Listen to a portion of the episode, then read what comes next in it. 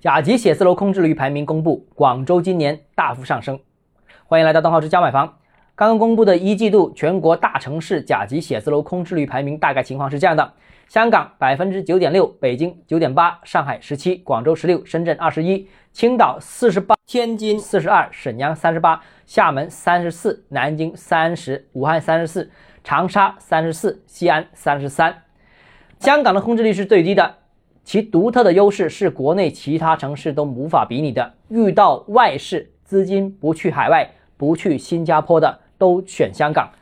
记得之前几年呢，还有人狂妄的说香港只是环深城市当中的一员，那发展的是优势互补，你好我好，千万别说谁牛逼，说谁牛逼就是格局太小了。其次啊，国内城市当中啊，去年广州的写字楼空置率是百分之七点六，全国最低。但现在已经上升到十六，几乎是翻了一番啊！目前大家都很担心广州的今年的经济啊。不过有专家表示，广州综合能力依然很强，而且是四大一线城市，也都经历过经济发展的阵痛期，所以呢，不用对广州过分悲观。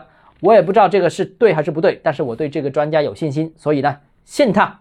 那第三呢？去年上海的空置率是百分之九点九，那今年是百分之十七，也增长了接近一倍啊，情况显而易见。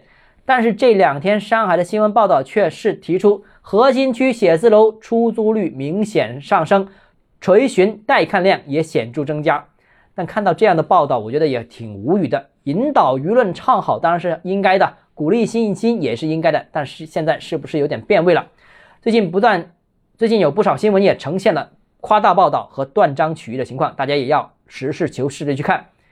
第四啊，总体看啊，全国各大城市写字楼空置率都在上升当中，这也印证了中国经济复苏仍有不稳定性、不确定性的特征。这也说明了为啥最近楼市时好时坏，面对不确定性，大家都不太敢消费，不太敢投资，也是特别谨慎。